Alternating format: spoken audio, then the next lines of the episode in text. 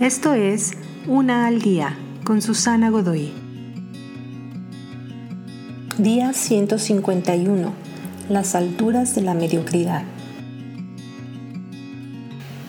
El mundo de lo genial y moderno está obsesionado con alcanzar la cima de la montaña.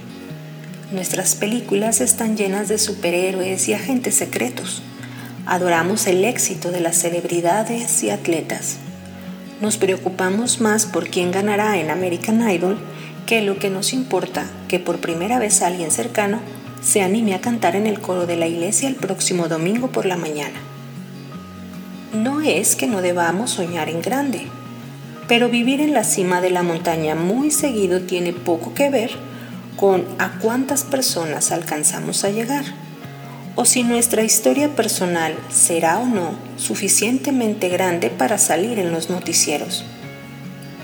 Considera la historia de Jesús. Dios vino desde las alturas del cielo para alcanzar a las personas que se encuentran en los niveles más bajos y comunes. Generalmente hacía un gran impacto en las personas de una manera que sería rechazada por los guardianes de las puertas del éxito de hoy. Así que lo que parece mediocre para la cultura de lo genial y lo novedoso, según el modelo del Creador, está en las más grandes alturas en la vida que importa y trasciende. El arte de estar feliz reside en el poder de extraer felicidad de las cosas comunes.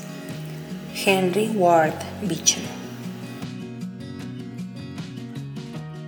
Te invito a seguirme en mis redes sociales Facebook, Instagram y YouTube. Busca las descripciones aquí abajo. También, si gustas apoyar este trabajo, encuentra el botón de donación vía PayPal que se encuentra en la descripción de este audio. Te espero.